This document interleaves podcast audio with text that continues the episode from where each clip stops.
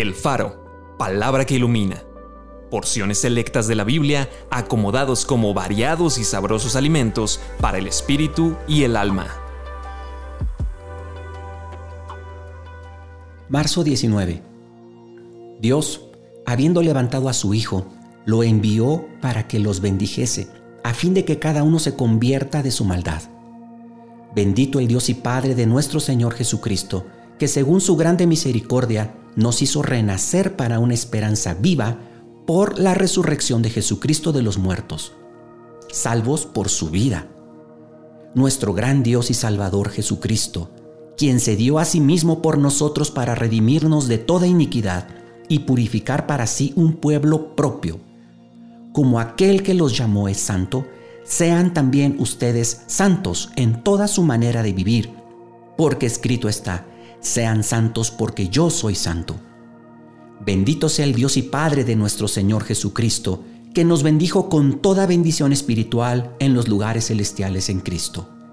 En Él habita corporalmente toda la plenitud de la deidad, y ustedes están completos en Él, que es la cabeza de todo principado y potestad.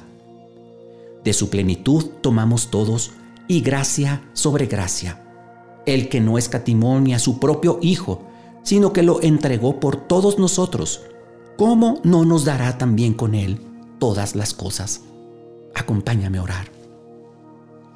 Gracias Señor, gracias Padre, porque tú enviaste a tu Hijo Jesucristo para bendecirnos, para que a su vez nosotros nos convirtamos de la maldad. De esto yo entiendo que la bendición es mi conversión la bendición que tú mandaste era que yo pudiese vivir de una manera diferente. No seguir viviendo en los pecados. No seguir viviendo una vida sin sentido, sino vivir para ti, sino procurar la santidad e imitarte todos los días de mi vida. Así que Señor, yo entiendo tu palabra y según ella yo te agradezco, porque tú enviaste a tu Hijo Jesucristo para hacerme semejante a Él. Gracias, Padre. Amén.